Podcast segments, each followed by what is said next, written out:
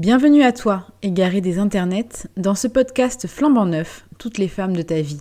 Ici, je vais te conter l'histoire de toutes ces femmes qui auraient dû entrer dans les livres d'histoire. Chaque semaine, je dresserai en moins de 6 minutes le portrait de l'une d'entre elles et nous traverserons ensemble toutes les époques et tous les continents. Ça te dit? Alors on commence tout de suite.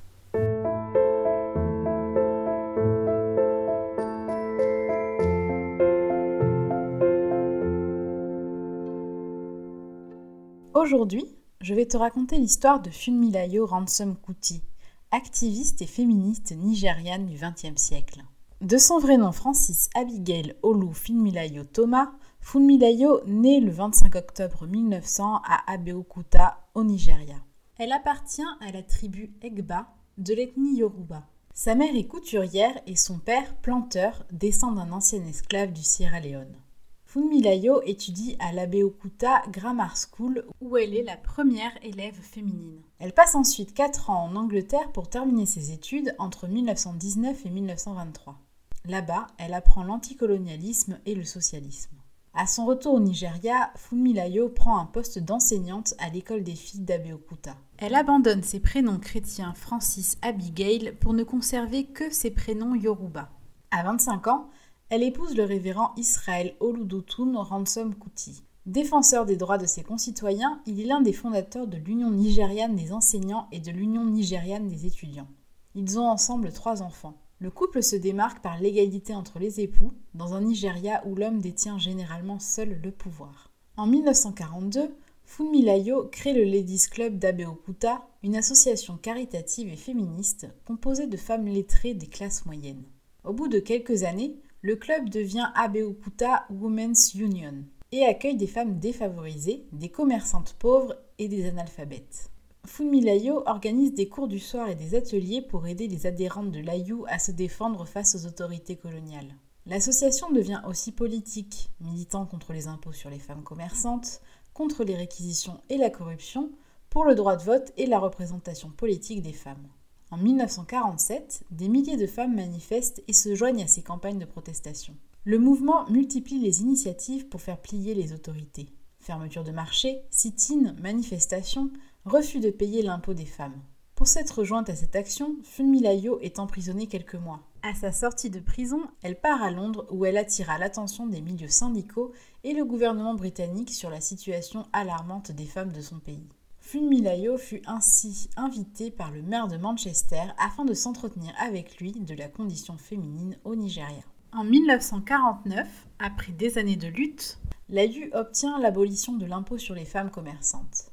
Elle conduit l'opposition contre les Native Authorities, plus précisément contre l'Alaké d'Egba. Funmilayo présente des documents dénonçant les abus d'autorité de l'ALAC, à qui avait été accordé le droit de collecter des impôts par son suzerain colonial, le gouvernement du Royaume-Uni. Lalac renonça par la suite pour un temps à sa couronne en raison du scandale. L'Ayu décroche quatre sièges au sein du conseil intérimaire nouvellement mis en place, dont un pour Funmilayo.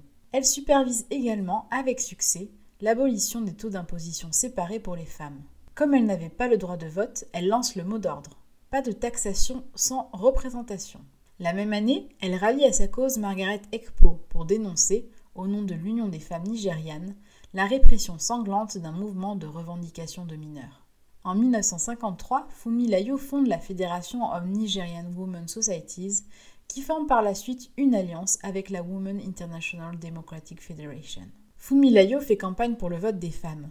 Elle est membre pendant de longues années de la direction d'un parti politique, le Conseil national du Nigeria et du Cameroun, mais en est expulsée après sa défaite lors d'une élection parlementaire fédérale.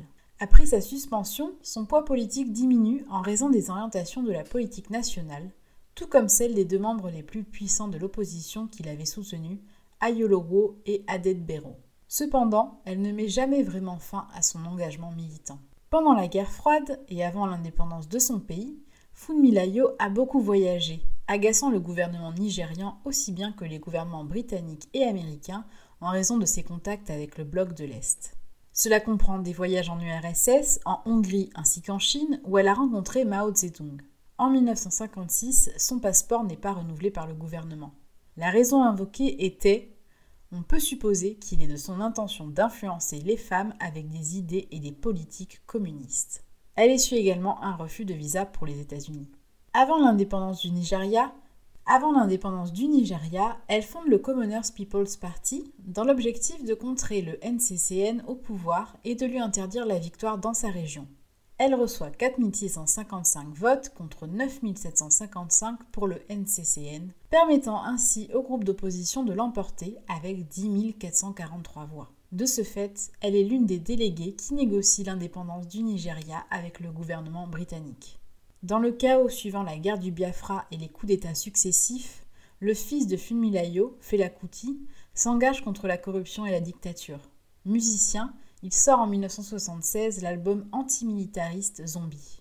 En représailles, un raid militaire rase sa résidence en 1978. Funmilayo est défenestré par des militaires en présence de son fils. Elle meurt des suites de ses blessures quelques mois plus tard. Dans son pays, Funmilayo est une légende, la mère des droits des femmes, la plus grande féministe qu'ait connue le Nigeria. Transmettant son savoir, sa culture et ses opinions progressistes à ses enfants, elle a fait d'eux de grands activistes qui ont perpétré son combat pendant plusieurs décennies après sa mort. L'histoire de Funmilayo est celle de l'acharnement d'une femme à vouloir entrer dans un monde qui n'est prévu que pour des hommes riches et puissants, celui de la politique. À force de persévérance, elle a su faire avancer, pacifiquement, les droits des femmes et de tous les travailleurs pauvres dans son pays. Et à travers l'histoire de Funmilayo Ransom Kuti, c'est un peu toutes les femmes de nos vies que nous retrouvons. Jusqu'à la prochaine!